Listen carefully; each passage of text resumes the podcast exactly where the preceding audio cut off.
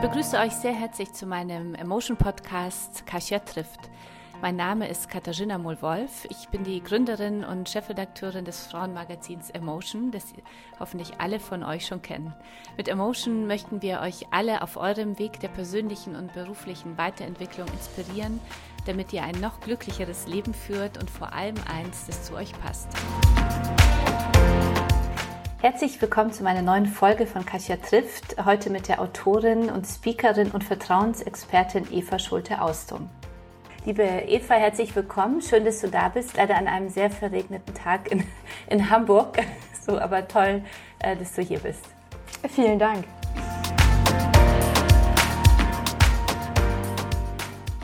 Bevor ich heute mein Gespräch mit Eva gleich starte, äh, möchte ich die Chance nutzen, euch eine Kollegin aus unserer Emotion-Redaktion vorzustellen. Äh, Emotion ist ja nicht nur äh, Katja Mohl-Wolf, sondern äh, wir haben ein großartiges Team aus ganz tollen Frauen, die an der Entstehung, Vermarktung und äh, Emotion, an den Emotion-Events mitarbeiten. Ähm, heute sitzt mir gegenüber Silvia Feist, Silvi Feist genannt unser Senior Editor seit Beginn an dabei bei Emotion hier in Hamburg und äh, wir kennen uns auch schon von der Emotion Zeit bei Gruner und hier in München.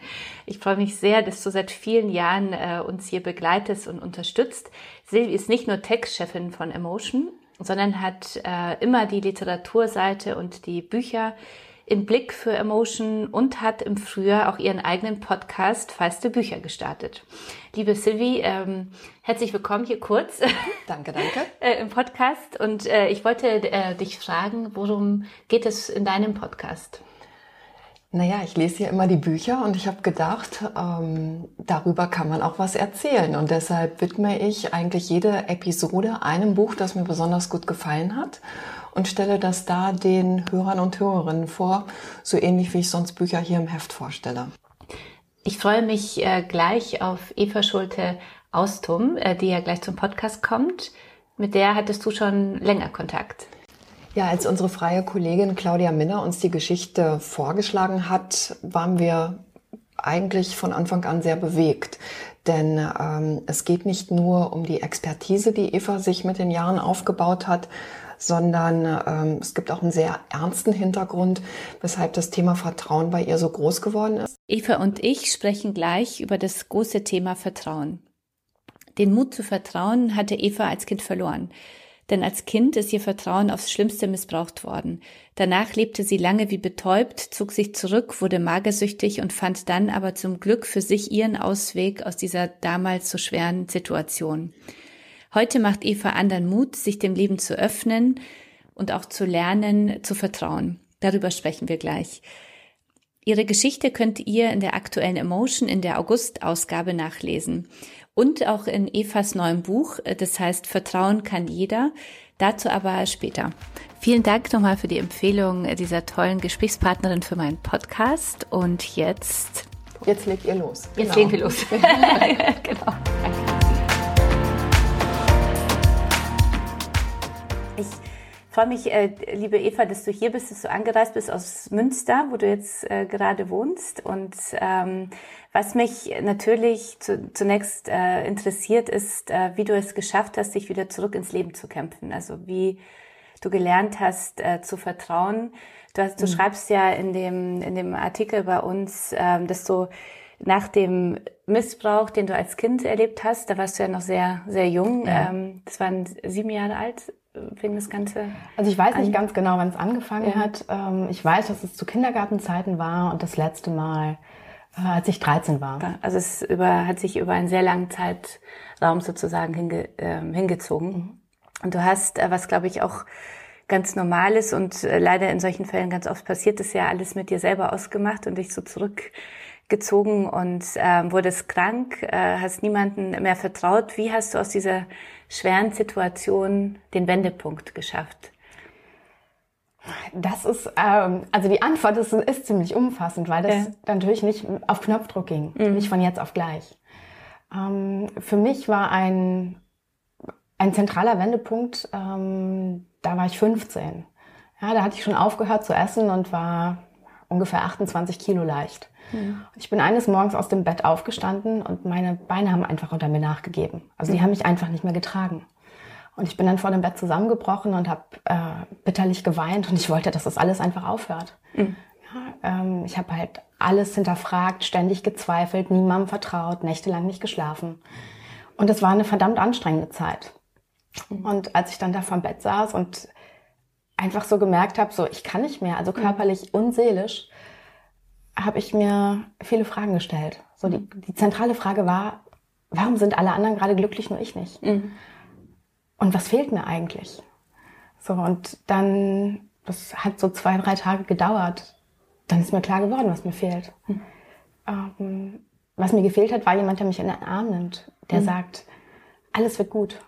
Ja, der mir mhm. Mut macht und der mir das Gefühl gibt, irgendwie, ich, ich krieg mein Leben wieder in den Griff. Und all die Menschen gab es. Also meine, meine Familie, meine Eltern, meine Freunde, ähm, die wären alle gerne für mich da gewesen. Aber dafür hätte ich denen vertrauen müssen. Ja, dafür mhm. hätte ich überhaupt jemanden an mich ranlassen müssen.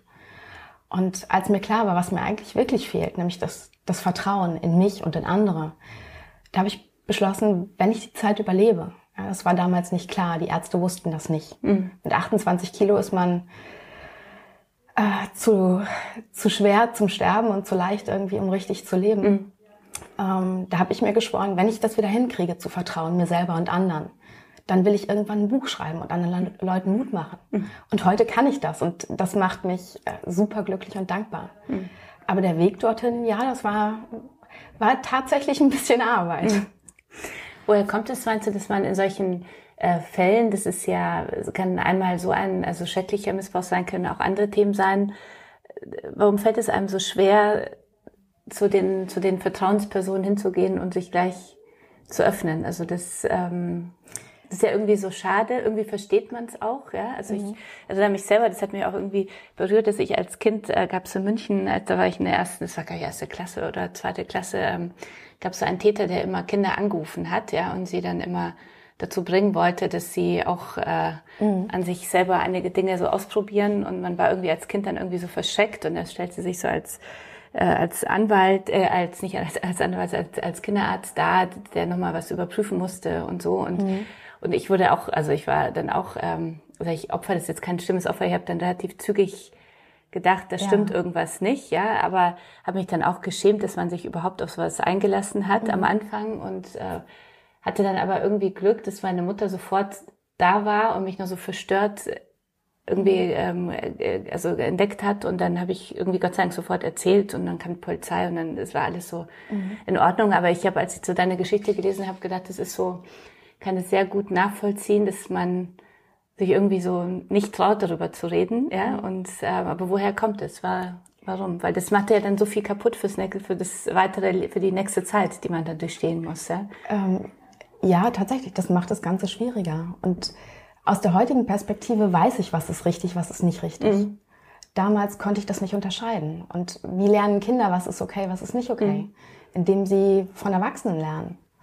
Und ähm, ich habe schon sehr früh meine eigene Wahrnehmung in Frage gestellt. Das, was ich da gerade spüre, ähm, darf das sein, kann das sein? Und mir ist immer wieder vermittelt worden, auch das ist alles okay. Und mhm. ähm, der, der Täter damals war sehr gut darin, ähm, mich zu manipulieren. Mhm. Ja, und mit fünf, sechs, sieben, acht und auch ein bisschen älter ist man einfach leicht, war ich leicht zu manipulieren. Mhm.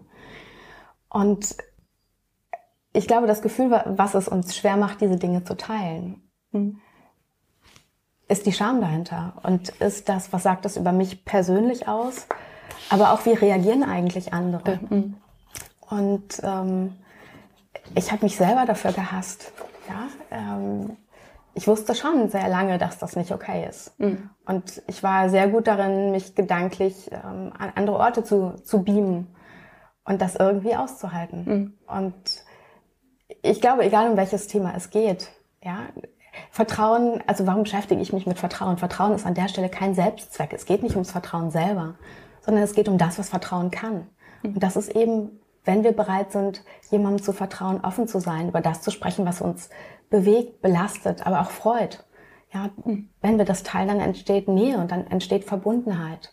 Ja, und wir alle brauchen andere Menschen, um, um glücklich zu sein. Ja, das liegt in der Natur des Menschen und wenn, wenn wir eben nicht vertrauen, dann nehmen wir uns genau das. Hm.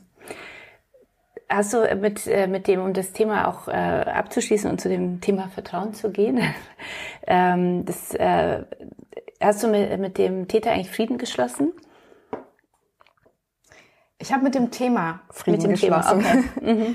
ähm, ich habe ihn damals nicht angezeigt und ich könnte es immer noch tun. Also der, der Unterschied, ähm, warum ich es nicht gemacht habe, ist letztendlich, dass ich durch den ganzen Mist nicht nochmal durchfälle. Mhm. So, ich müsste alles nochmal erzählen, ich müsste äh, nochmal sehr tief da rein und ich habe mit dem Thema und mit der Vergangenheit Frieden, Frieden mhm. geschlossen. Du sagst ja in unserem Text, ähm, wer vertraut, kann verletzt werden, wer, aber wer nicht vertraut, verletzt sich selbst. Er nimmt sich jede Chance auf Nähe. Kannst du uns diese Erkenntnis, die für dich eine sehr weise Erkenntnis ist, nochmal näher erklären und was sind so deine Erfahrungen dazu? Also dem Moment, wo wir, wo wir nicht vertrauen, ähm, da fehlt uns Verbindung zu anderen, mhm. aber ganz oft auch zu uns selber, weil wir erkennen uns dadurch, wie wir mit anderen umgehen, ähm, was wir mit anderen Menschen erleben. Ja, wir sind soziale Wesen. Aus der Forschung weiß man, der Mensch braucht andere Menschen, um glücklich zu sein. Mhm. Und nicht umsonst kommen wir auf die Welt mit der Fähigkeit und der Bereitschaft, grundsätzlich zu vertrauen. Und mhm. egal, was uns passiert, es gibt einen genetischen Anteil, der geht nicht. Und das finde ich sehr beruhigend. Das heißt, egal, was uns passiert, egal, welchen Mist wir auch mal mitmachen, Vertrauen, die Grundlage dafür ist immer da. Mhm. Und aus eigener Erfahrung kann ich eben sagen, ja, wir erleben manchmal wirklich richtigen Scheiß. Mhm. Wo ich auch sagen kann, ich glaube grundsätzlich, dass alles für irgendetwas gut ist. Aber es gibt da Ausnahmen. Es mhm. gibt da Dinge, auf die ist man nicht scharf und die will man nicht erleben. Und auf die ist man auch nicht vorbereitet dann. Genau. Also ähm, aber Vertrauen mhm. ist am Ende, ganz am Ende, liegt, liegt es in unserer Macht, in unserer Hand, ob wir anderen Menschen vertrauen oder nicht. Mhm. Wo wir es tun, da entsteht Verbundenheit, Nähe, Geborgenheit. Ja, da können wir gemeinsam lachen und uns gemeinsam freuen oder auch gemeinsam schwierige Momente teilen. Nicht umsonst sagt man, geteiltes Leid ist halbes Leid. Da mhm. ist was dran. Wo wir nicht vertrauen, da, wo wir also ins Misstrauen gehen, da zögern, zweifeln und hadern wir. Da fangen wir an, Dinge zu hinterfragen, zu kontrollieren. Und das kostet uns nicht nur Zeit, sondern enorm viel Kraft und Nerven. Mhm. Und wer allem und jedem misstraut, der nimmt sich eben die Chance auf Verbundenheit. Mhm. Und ich finde eine ganz, ähm, ganz spannende Sicht, die Sicht der, der britischen Regierung. Mhm. Die haben im Jahre 2018, Anfang 2018, ein Ministerium für Einsamkeit ins Leben gerufen. Mhm. Ja, und das haben die nicht gemacht, weil die gedacht haben, wir tun jetzt hier mal unser, unserer Bevölkerung was Gutes, sondern der National Health Service hat gesagt, das Thema Einsamkeit kostet uns gerade mhm. Milliarden, wir müssen was tun. Mhm.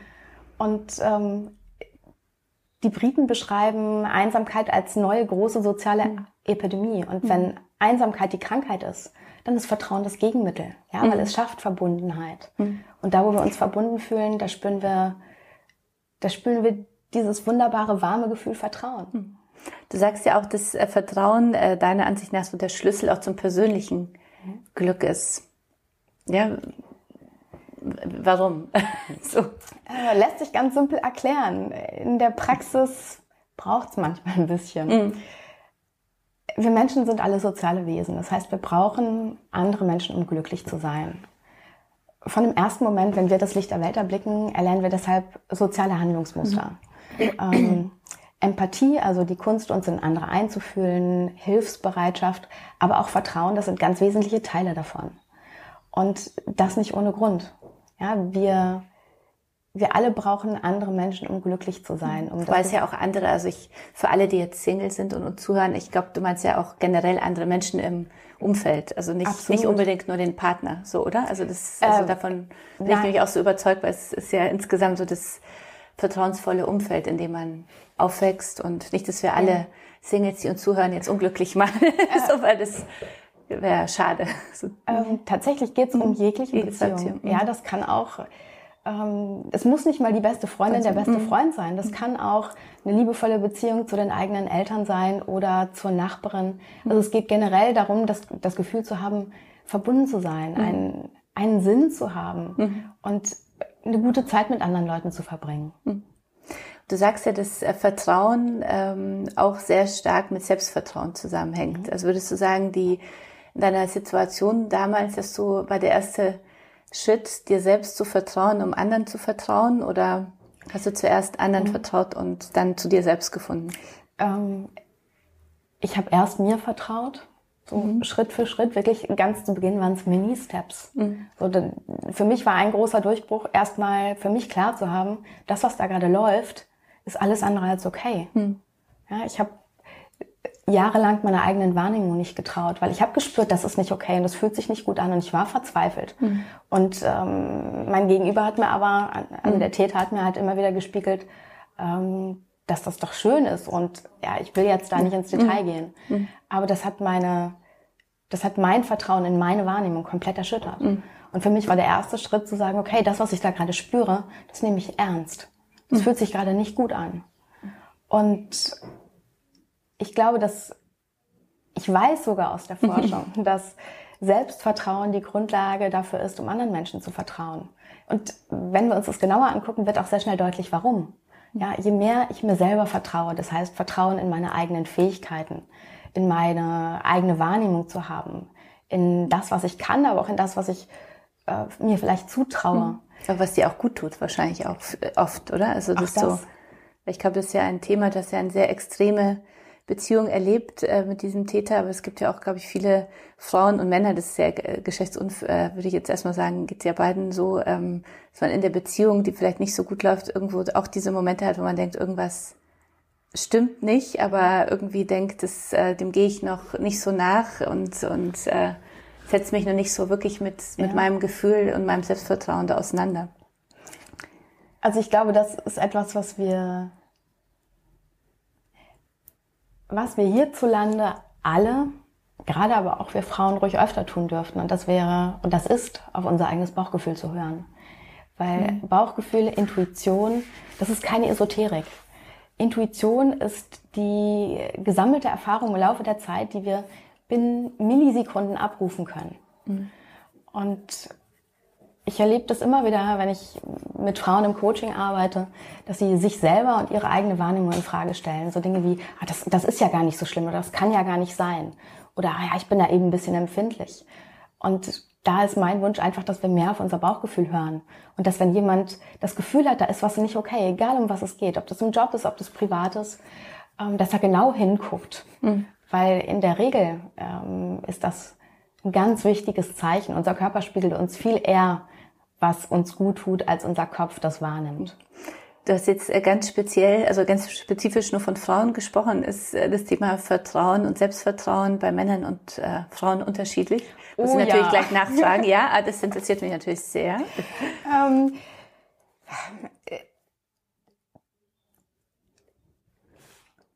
Ja, jetzt musst du das schon auch beantworten.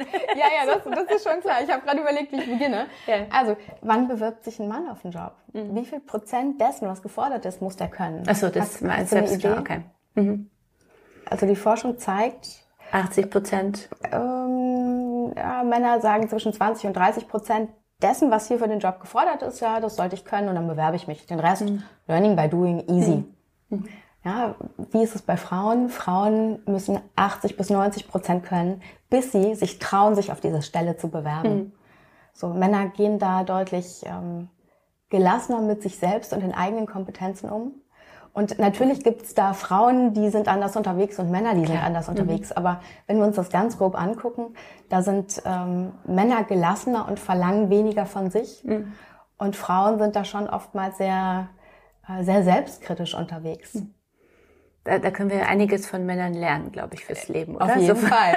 Auf so jeden Fall. Ich finde es ganz interessant. Ich weiß nicht, ob, das, ob ich das schon im Podcast erzählt habe, aber ich habe eine, die, ähm, also eine der wenigen, ich glaube, es gibt nur zwei Eurofighter-Pilotinnen kennengelernt und habe sie gefragt, mhm. warum es so wenige gibt. Und sie sagte, ähm, weil bei dem Test, also sie nachgesehen, also nachgeforscht haben, dass in dem Psychotest, den man davor ausfüllen muss, es so mhm. mehrere Fragen gibt, wo du dich schnell entscheiden musst, rechts oder links. Also was ist richtig, ja, ja. in der Situation und da sind einfach Männer besser, weil sie entscheiden einfach schnell, ja. Und mhm. die Frauen wollen sich ganz sicher sein, ob das jetzt die oder die Entscheidung ist. Und manchmal im Leben ist es also vor allem in diesen Situationen beim, als Pilot wichtig, dass du entscheidest und ähm, einfach die mhm. Entscheidung triffst. Ja, und das fand ich auch ganz ganz interessant, weil das auch so das widerspiegelt, ja, dieses egal, ob das die Bewerbungssituation oder auch mal so die Entscheidung ist, mhm. dass wir irgendwas in uns haben, das so diese Perfektion immer von uns erfordert, was glaube ich auch diese Perfektion ist, die wir immer in den Rollen, die wir leben, auch immer erfüllen müssen, ja, also mhm. denken, dass wir sie erfüllen müssen, weil und da, ähm, da sagen wir auch mit Emotion und ich auch persönlich versuchen ja alle Frauen so zu ermutigen, gelassener im Leben so zu mhm. sein. Das ja, und an, an sich selbst zu glauben an den Stellen. Wenn ich überlege, wie oft ich schon gehört habe, das geht nicht oder das macht man nicht. Mhm. Und äh, ich habe eine meiner, meiner Eigenschaften, die mir in den letzten Jahren sehr viel geholfen hat, war die auch so ein bisschen der Dickkopf. Ähm, wenn da jemand sagt, das geht nicht, dann legt sich bei mir so ein Schalter um, der sagt, jetzt erst recht.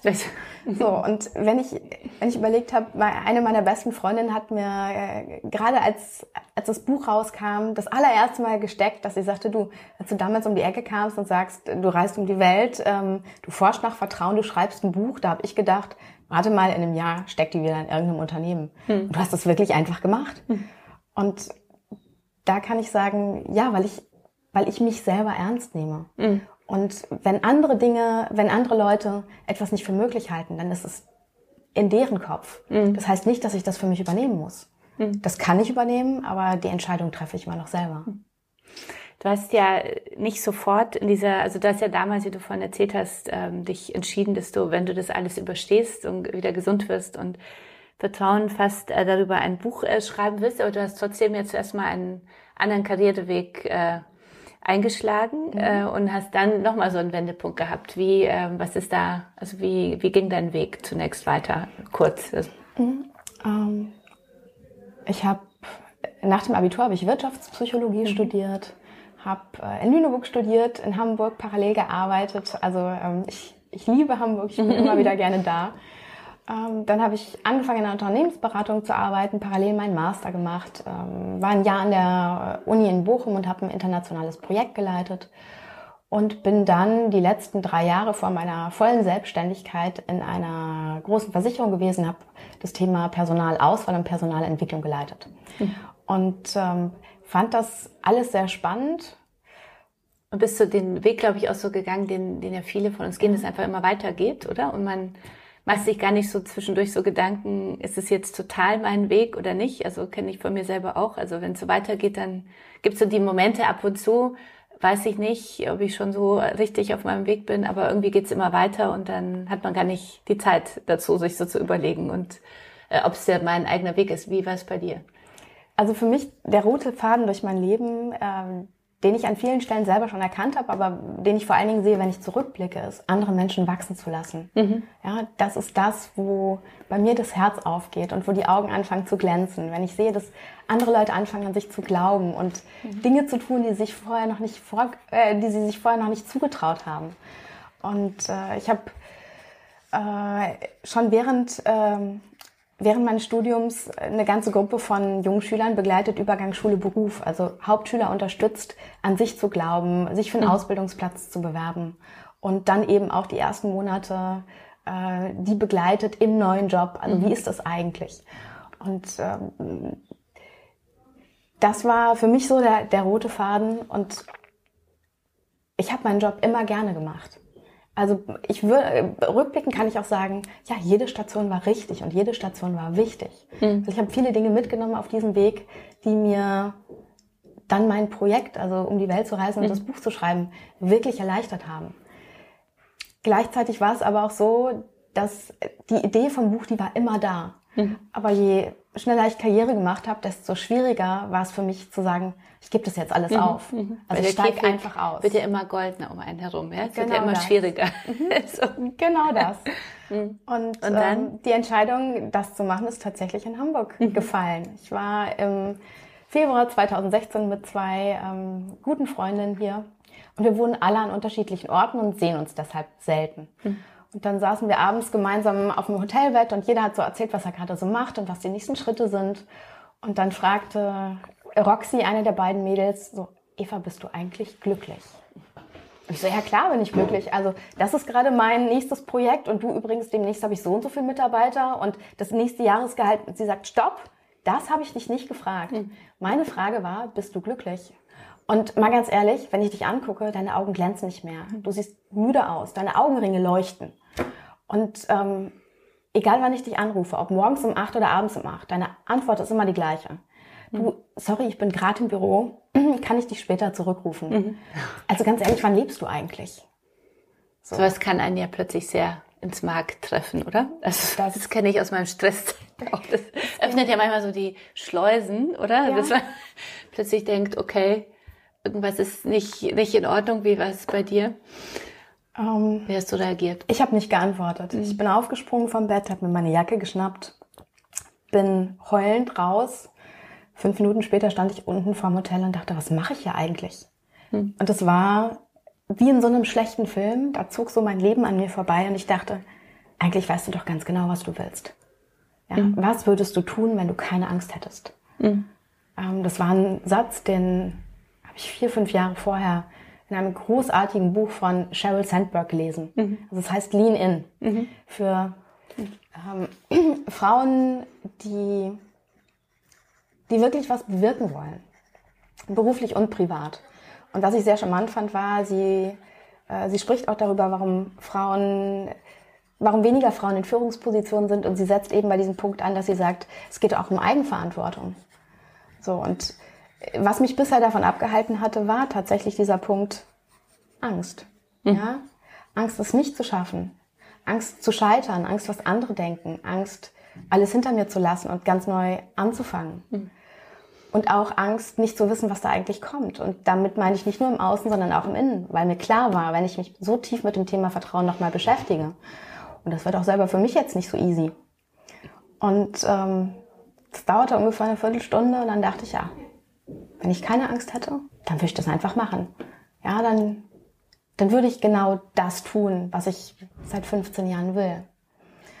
Und bin dann wieder hoch zu den beiden Ich wollte sagen, Mädels. die Freundinnen gibt's noch in deinem Leben. Ja, ja, klar. Ich bin dann hoch zu den beiden Mädels. Ähm, denen fehlte ja diese Viertelstunde und vor allen Dingen die zehn Jahre davor. Mhm. Ähm, also ich habe nie darüber gesprochen mit den beiden. Mhm. So, und äh, dann komme ich rein und strahl weiter an und sag, Mädels, ich kündige meinen Job, ich reise um die Welt, ich forsche nach Vertrauen, ich schreibe ein Buch. Mhm. Und dann gucken mich beide an und äh, Roxy sagt nur, Eva, du stehst unter Schock. Ich so, nein, ich stehe nicht unter Schock, ich mache das wirklich. Und sie sagt, überleg dir das nochmal. Also, ähm, die hat dann Angst bekommen, äh, komplett. wahrscheinlich die Verantwortung dann auch gespürt dir gegenüber. Mhm. so von, mm. Also tatsächlich ich war ihr so dankbar dafür, weil sie mir einfach gespiegelt hat, was ich längst wusste. Mhm. Ja, ganz tief in meinem Innern wusste ich, dass es irgendwie gerade nicht meins ist. Und ähm, das war ein Katalysator. Das war so der, der Weckruf zur richtigen Zeit. Und eine Woche später bin ich dann zu meinen Eltern und dachte, komm, die müssen es doch auch wissen, ja? Die, die sollen sich doch mitfreuen. Mhm. Und hatte dann angerufen und beide sagten, ja, wir sind zu Hause, komm gerne vorbei. Und ich bin dann zu Hause rein und habe nur vorher gesagt, oh, ich habe eine tolle Neuigkeit. Und die erste Frage meines Vaters war, bist du schwanger? Ich so, nein, bin ich nicht, ist alles mhm. gut. Und dann merkt man so die Erleichterung, ähm, weil er natürlich eine Idee davon hatte, irgendwie auch wie, wie, ich sag mal, die nächsten Jahre vielleicht für mich aussehen könnten. Und er wusste, wie gerne ich auch arbeite. Mhm. Und äh, ich hätte auch beides unter einen Hut gekriegt, ne? mhm. ne? mal ganz abgesehen mhm. davon, aber er kommt also einfach aus einer anderen Generation. Mhm. Und dann habe hab ich auch da verkündigt, ähm, Leute, ich kündige meinen Job, ich reise um die Welt, ich forsche nach Vertrauen und ich schreibe ein Buch. Und meine Mutter guckte mich nur völlig fassungslos an und sagte, Kind, das ist eine Phase. Mhm. Das geht vorbei. vorbei. So, ich, nein, das ist keine Phase, das mache ich wirklich. Ähm, und heute kann ich sagen, es war die mit Abstand mhm. beste Entscheidung meines mhm. Lebens.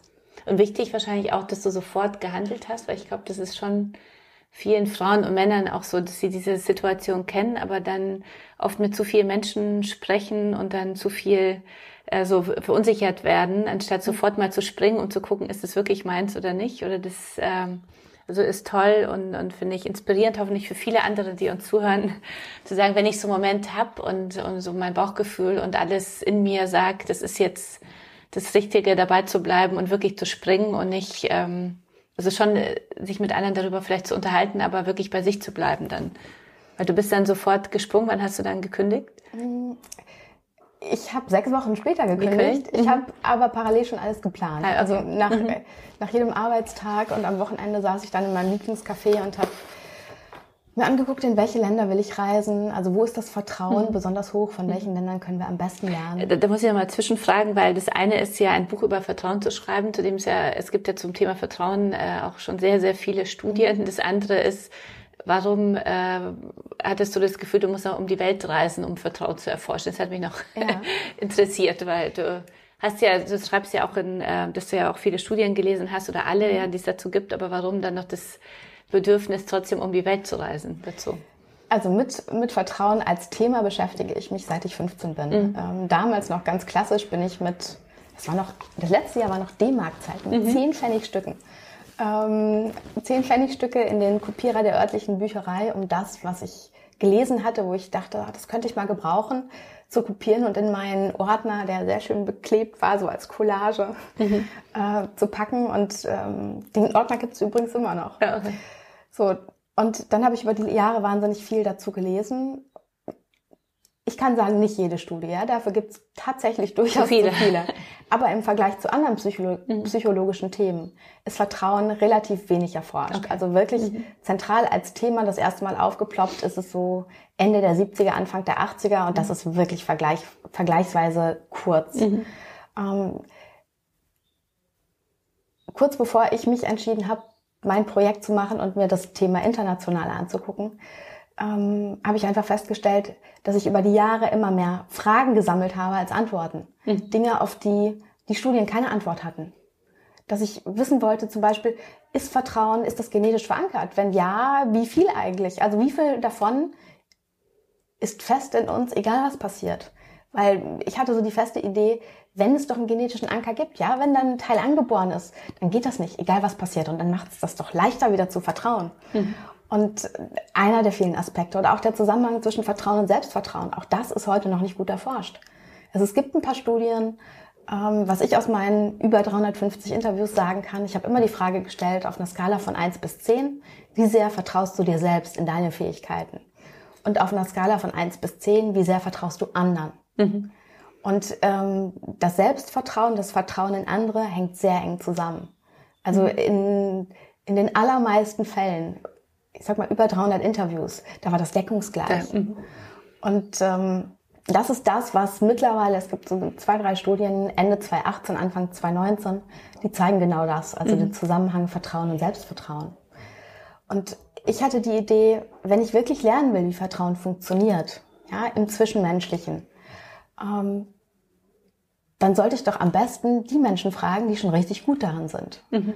Ja, und wie für viele andere Dinge auch, gibt es da eben eine Statistik. Okay. Eine Statistik, die sagt, ähm, wie sehr vertrauen Menschen in anderen Ländern einander. Ja, okay. Und zwar unabhängig davon, ob sie eine Person schon kennen oder nicht. Mhm. Da geht es nicht darum, Vertrauen in Familie oder mhm. Vertrauen in Freunde, sondern in Menschen, die sie eigentlich noch gar nicht okay. kennen. Und welches Land ist jetzt besonders vertrauensvoll? Die Skandinavier sind. Ja, okay, äh, wie so oft in unseren Themen. so. Weil ähm, ja. die eine andere Art haben, miteinander umzugehen. Mhm. Und jetzt denkt der eine oder andere vielleicht, naja, stimmt, Skandinavien kenne ich von den ganzen Glücksstudien tatsächlich ist Vertrauen der wichtigste Faktor für persönliches Glück. Mhm. So nicht, also nicht, nicht meine Idee, sondern äh, das weiß ich von Mike Viking, mhm. dem äh, vermutlich bekanntesten Glücksforscher der Welt. Mhm. Er hat mhm. zwei Bestseller geschrieben, Hüge und Lücke. Mhm. Und ihn habe ich in Berlin zum Interview getroffen. Und mhm. er sagt, ja, Vertrauen alleine macht zwar nicht glücklich, aber ohne Vertrauen ist Glück so gut wie unmöglich. Und deswegen ist es eben so, dass die Länder, die ein sehr hohes Vertrauen haben, in der Regel auch die Länder sind, in denen das Glück recht hoch ist. Wie lerne ich jetzt, du bist ja Vertrauensexpertin, ähm, wie lerne ich anderen Menschen zu vertrauen? Das allererste ist ähm, Step by Step. Also je mhm. nachdem, wie viel Vertrauen ich schon habe, ähm, Wann fällt es uns am schwersten? Dann, wenn wir enttäuscht, verletzt, betrogen worden sind. Ja, dann haben wir in der Regel einen Vertrauenskater. Dann zögern wir, dann zweifeln wir, dann hinterfragen wir und halten Vertrauen mitunter sogar für keine gute Idee, weil wir glauben, wieder verletzt zu werden. Mhm. Und das sind auch die Klienten, die ich dann häufig im Coaching habe, die sagen, ist ja schön und gut Vertrauen, aber geht gerade nicht. Ja, ich, ich bin so verletzt worden, ich kann nicht mehr vertrauen. Und denen dann zu sagen, ähm, such dir eine große Herausforderung, ist zu viel.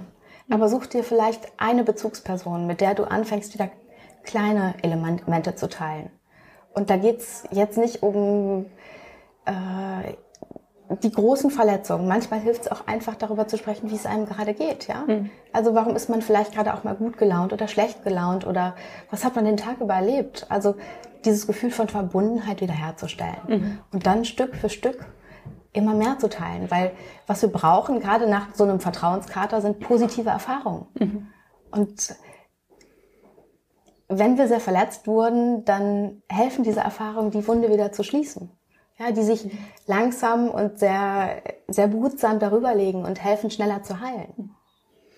Jetzt äh, kennen ähm, dann auch die Frage so für die umgekehrte Situation, das kennt man ja auch, dass man in Freundschaften, Partnerschaften irgendwie mal das Vertrauen durch irgendeine Situation verloren hat. Wie schaffe ich es jetzt äh, wieder, äh, dass die anderen Menschen mir vertrauen? Was sind da deine Tipps? Wie gehe ich so eine Situation am besten an? Das heißt, ähm, die Person, um die es geht, die hat selber irgendwie Bockmist gebaut mhm. und äh, möchte Vertrauen zurückgewinnen. Mhm. Ähm, das Allerwichtigste, finde ich, ist, das, ist die Übernahme von Verantwortung. Das ist auch das, was mhm. die Forschung zeigt. Also das Schlimmste, Als was man, Schritt genau, das mhm. Schlimmste, was man tun kann, ist zu wissen, ich habe was verbockt und zu sagen, nee, sorry, war ja gar nicht so schlimm. So dieses mhm. Herunterspielen. Mhm. Das, der erste Schritt ist immer Verantwortung übernehmen. Das heißt, zu sagen, ja, mir ist bewusst, ich habe da gerade wirklich Mist gebaut, ähm, eine ehrliche Entschuldigung und nicht dieses, ja, sorry oder mhm. ähm, das musst du entschuldigen, sondern zu sagen, ey, ganz ehrlich, es tut mir leid. Es war nicht meine Absicht. Es ist schief gelaufen. Ich weiß nicht, wie das passieren konnte. Ja, also mhm. was man da gemacht hat, äh, können unterschiedliche Dinge sein, aber eben zu zeigen, hey, man ist wirklich betroffen. Mhm. Und im Idealfall auch zu sagen, warum tut es einem leid? Also wieder zu spiegeln, es tut mir total leid, weil ich habe gesehen, das hat dich verletzt oder äh, das hat dich wütend gemacht. Und zu sagen, ich habe das jetzt begriffen, es tut mir leid und ich werde es nicht wieder machen. So auch so der Blick in die Zukunft, dem anderen und da ist wichtig ein ehrliches Versprechen, ja, also keine mhm. Dinge, von denen man weiß, dass man sie nicht halten kann, mhm. sondern zu sagen, hey, ich weiß, das war jetzt hier gerade keine Glanzleistung und ich verspreche dir, ich werde in Zukunft anders handeln. Und dann aber bitte in Zukunft auch wirklich anders zu handeln. Das heißt, sich an seine eigenen Versprechen zu halten. Vielen Dank für diesen, für diesen Tipp. Ich, äh, die, was mich interessiert, weil ich in Anbetracht unserer Zeit hier immer viel zu schnell vorbeigeht, bei, vor allem bei so spannenden Themen. Ähm, äh, man kann ja alles nachlesen in deinem Buch. Äh, Vertrauen kann jeder, das Rezeptbuch für ein erfülltes Leben, erschien bei Knaue. Und wir werden das auch nochmal natürlich bei unserem äh, auf der Seite auch nochmal ähm, vorstellen. Was, äh, ich möchte dich aber trotzdem nochmal fragen, äh, gibt es so besondere Erkenntnisse von deiner Weltreise und von deiner Vertrauensforschung, äh, die du noch mit unseren Zuhörern teilen möchtest? Also wo du sagst, das äh, vielleicht irgendwie skurrile Momente oder auch äh, wirklich etwas, was dich überrascht hat oder wo du sagst, das sollte jeder wissen. Was ich sehr spannend finde, ich habe jahrelang gedacht, ja, in der Zeit, als ich versucht habe, wieder in mein Vertrauen zu kommen, mich und in andere, dass mich Misstrauen vor schlechten Erfahrungen schützt. Ich dachte, solange ich misstraue, da kann ich nicht verletzt werden. Mhm. Wir hatten eben schon mal den Punkt, ähm, wer vertraut, kann verletzt werden. Ja, das ist Teil des Spiels und das gehört dazu. Wer nicht vertraut, der verletzt sich selbst. Mhm. Und beim Misstrauen ist es so, dass Misstrauen uns nicht vor schlechten Erfahrungen schützt, sondern sie geradezu wahrscheinlich macht. Mhm. Das heißt, wenn wir anderen Menschen vertrauen, ist die Wahrscheinlichkeit, dass wir tatsächlich enttäuscht, verletzt oder sogar betrogen werden, relativ hoch. Was da greift, ist die selbsterfüllende Prophezeiung, dass das, was wir denken, sich intuitiv auf die Handlung des anderen überträgt. Und wir dann eben tatsächlich auf Leute treffen, die das bestätigen, was wir eigentlich denken. Mhm. Das Ganze lässt sich aber auch positiv nutzen. Das heißt, die Wahrscheinlichkeit, wenn ich bereit bin, anderen Menschen zu vertrauen und das auch wirklich tue, dann ist die Wahrscheinlichkeit, dass ich verletzt werde, relativ gering. So, wie man herausfindet, wem kann man eigentlich guten Gewissens vertrauen, weil es geht nicht darum, allen, allen einfach nur so vertrauen, um Gottes Willen. Also ich bin zwar Vertrauensexpertin, aber ich bin ein Verfechter des klugen Vertrauens. Mhm. Das heißt, sich bewusst zu sein, wem kann ich vertrauen. Ähm, und da habe ich neun Vertrauensrezepte gefunden weltweit, mhm. die auf zwei Arten funktionieren. Mhm. Einmal ähm, geht es darum, wenn ich Vertrauen gewinnen möchte, dann kann ich mich dementsprechend verhalten. Äh, und dann sind andere eher bereit, mir zu vertrauen. Um mal zwei, drei zu nennen, damit mhm. auch die Zuhörer, Zuhörer und Zuhörerinnen jetzt wissen, um was es geht. Der Klassiker, ja, Ehrlichkeit. Mhm. Aber da ist auch immer die Frage, was steckt eigentlich dahinter? Ehrlichkeit ist viel mehr als nur die Wahrheit zu sagen. Mhm. Ja, dazu gehört, nicht zu dramatisieren, nicht zu täuschen, nicht zu beschwichtigen und natürlich auch nicht zu lügen. Mhm. Aber auch so Dinge wie Unterstützung. Und Unterstützung ist einer der allerwichtigsten Vertrauensfaktoren. Also da zu sein, zu helfen, und zwar gerade dann, wenn wir nicht extra darum gebeten werden, sondern aus eigenem Antrieb. Und diese Vertrauensrezepte helfen uns eben aber auch zu erkennen, wem können wir eigentlich guten Gewissens vertrauen, wenn wir unsicher sind. Weil wenn sich jemand dementsprechend verhält, da geht es nicht darum, dass er alle neun kann, aber ich sage mal grundsätzlich, dass sie zu erkennen sind, dann ist die Wahrscheinlichkeit, dass wir ihm guten Gewissens vertrauen können und nicht enttäuscht werden, sehr hoch. Hm. Und dann ist Vertrauen tatsächlich leicht. Hm. Du hast ja eine schöne Geschichte erzählt von dem Mönch, äh, der äh, kann, also die äh, hat mir wirklich gut gefallen, dass in jedem von uns so die zwei Wölfe drinstecken. Einmal der Wolf des Vertrauens und der Wolf des Misstrauens. erzähl, äh, erzähl sie weiter. Ja, gerne. Ähm, in jedem von uns wohnen zwei Wölfe, der, der Wolf des Vertrauens und der Wolf des Misstrauens. Und ich fand es immer spannend zu wissen, ja, welcher gewinnt denn am Ende? Wenn die beiden miteinander ringen und kämpfen und letztendlich, es gewinnt immer der Wolf, den wir füttern. Mhm. Wir entscheiden, ob wir unser Misstrauen oder unser Vertrauen schüren. Und ähm, Vertrauen wächst dann, wenn wir es tun. Also Vertrauen ist ein Tu-Wort. Mhm. Es fällt nicht vom Himmel, sondern es wächst dadurch, dass wir es in vielen kleinen Momenten tun und selber in Vorleistung gehen und dann eben auch Vertrauen zurückgeschenkt bekommen. Und dann entsteht so ein positiver Kreislauf und das Gefühl von Verbundenheit und Nähe. Und das macht nicht nur unglaublich viel Spaß. In diesen, in diesen Verbindungen, in diesen Beziehungen, die dadurch erwachsen, ähm, entstehen die schönsten Momente. Und das mhm. sind auch die Beziehungen, die uns dann tragen, wenn es mal nicht gut läuft, wenn wir mal einen schlechten Tag haben und, oder wenn wir selber mal in eine Krise müssen. Weil Vertrauen ist im Grunde wie eine Rettungsweste. Ja, da können mhm. die Wellen noch so hoch sein und die sehen noch so stürmisch mit Vertrauen an unserer Seite, da gehen wir nicht unter. Ja, da werden wir nass und schlucken vielleicht Wasser, aber wir behalten den Kopf oben. Sehr schön, das ist ein schönes Schlusswort zu diesem Thema. Äh, mehr dazu äh, kann ich nur empfehlen in deinem Buch äh, Vertrauen kann jeder. Zum ähm, Abschluss möchte ich dich noch was Persönliches fragen, wenn du jetzt so zurückguckst auf dein Leben. Ähm, was würdest du jetzt deinem 18-jährigen Ich mit auf den Weg geben? So mit den ganzen Erkenntnissen und Learnings. Also ganz bewusst auch nicht dem 15-Jährigen, sondern dem mhm. 18-Jährigen. Entspann dich. Entspann dich. okay.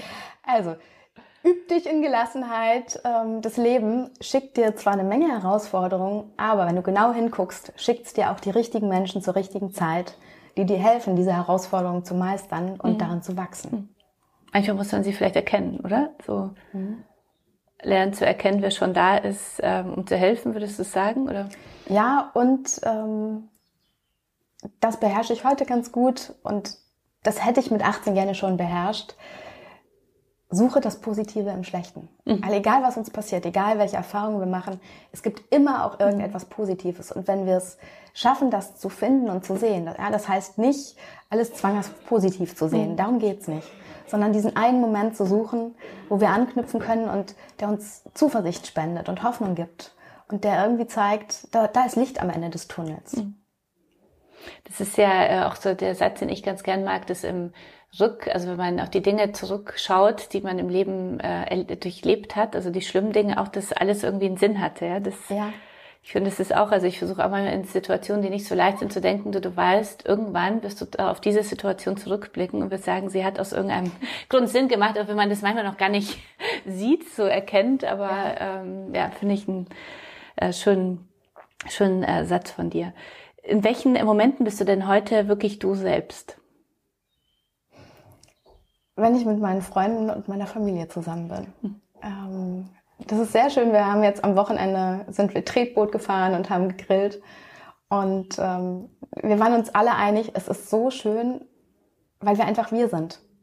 Mhm. Weil, obwohl wir jetzt, ich glaube, 13 Jahre aus der Schule, ja, ich glaube, 13 Jahre ist das Abi her, wir sind einfach immer noch wir von damals. Es ist so zurückzukommen, ähm, den gleichen Schabernack zu machen, die gleichen Witze zu reißen und zu wissen, egal was kommt, wir sind füreinander da. Mhm. Und ähm, das ist, äh, das ist echt so ein Ort, wo ich Kraft tanke. Mhm. Was, ähm, du lebst ja jetzt, äh, sag ich mal, ein selbstständiges Leben, also bist mhm. nicht mehr angestellt, sondern hast ja alle deine, deinen Traum umgesetzt, ein Buch geschrieben, äh, bist Speakerin. Was, äh, wovon lebst du heute? Wie gestaltest du dein Leben? Was sind so dein, was ist so dein beruflicher Plan? Ähm, der berufliche Plan ist, ähm, ist genau das, was ich aktuell tue. Also mhm. wenn das so weiterläuft, äh, wäre ich, wäre ich super glücklich. Mhm. Also äh, aktuell es ist immer so ein bisschen abhängig, welche Saison, weil das Speaking ähm, ist vor allen Dingen so Richtung, äh, ich sag mal, alles, was nach dem Sommer kommt, wird es noch immer noch mal sehr aktiv. Mhm. Also ich äh, halte Vorträge für große Unternehmen, für Verbände, ähm, aber auch freie Vorträge, die also öffentlich zugänglich sind ähm, über das Thema Vertrauen und all das, was damit zusammenhängt. In mhm. Unternehmen sind es meistens dann Thema, Themen wie Change oder Führung, mhm. Äh, weil jeder Veränderungsprozess in Unternehmen, jede, äh, alles, was mit Digitalisierung zu tun hat, basiert auf Vertrauen. Ähm, Im privaten Bereich ist es oftmals so das Thema ähm, bessere Beziehungen. Also es gibt einen Vortrag von mir, der heißt Erfolgsfaktor Vertrauen, die Kunst, bessere Beziehungen zu führen. Mhm. Und dazu gibt es beispielsweise auch ein Seminar, was ich jetzt gerade äh, drei Tage für ein großes Unternehmen gemacht habe. Jeden Tag andere Teilnehmer. Und ähm, denen eben auch zu zeigen, wie wichtig ist Vertrauen im Unternehmen, wie wichtig ist Vertrauen für einen selber, aber auch für das Team und für das gesamte Unternehmen. Und wie kann ich es eigentlich schaffen? Und schön ist immer, wenn bei denen so ein, so ein Licht aufgeht, dass es gar nicht so schwer ist. Mhm. So das Vertrauen tatsächlich leicht ist, wenn man weiß, worauf es ankommt. Wo findet man dich jetzt im Netz, wenn man sagt, das Thema finde ich spannend oder ist ein Thema in meinem Unternehmen oder ich möchte selber nochmal mehr Vertrauen lernen? Ähm, wo findet man dich jetzt im Netz? Auf meiner Homepage äh, www.eva-schulte-austin.de, auf meiner Facebook-Seite, Unternehmensseite und äh, auch auf Instagram unter Eva Schulte-Austum. Und äh, gerade bei Instagram und Facebook kriegt ihr auch immer noch mal einen persönlichen und eher privateren Eindruck auf der Homepage ist es ja das Übliche, was man so kennt, mhm. aber ähm, sehr mit dem man Unternehmen auch nicht verschrecken will, sondern genau das, das professionelle und ähm, mhm. genau, aber so die, die persönlichen Eindrücke, wo ich euch auch gerne mal mit hinter die Kulissen nehme und sage, was in meinem Alltag so passiert, das ist Facebook und Instagram. Sehr gut. Ähm, ich äh, freue mich sehr, dass du da warst. Ich danke dir sehr für das äh, offene Gespräch. Das ist ja nicht immer so einfach und äh, sich zu öffnen und wo er nicht weiß, wer hört einem alles so zu. Und das freut mich wirklich sehr, weil es so unsere Zuhörer und Zuhörerinnen ja noch viel mehr gibt, ähm, wenn man wirklich offen ist und über das Thema spricht. Es war ein sehr spannendes Gespräch. Vielen Dank. Mehr dazu, wie gesagt, in der aktuellen Emotion in der August-Ausgabe, ich habe vorhin einen Fehler gemacht, August-Ausgabe, die im Juli erscheint, ist ja bei uns immer ein bisschen kompliziert. Und äh, alles weitere dann auch auf unserer Webseite emotion.de slash eva-schulte-austum. Schön, dass du da warst und alles, alles Gute jetzt für deine nächsten Jahre. Ganz vielen Dank, es hat sehr viel Spaß gemacht.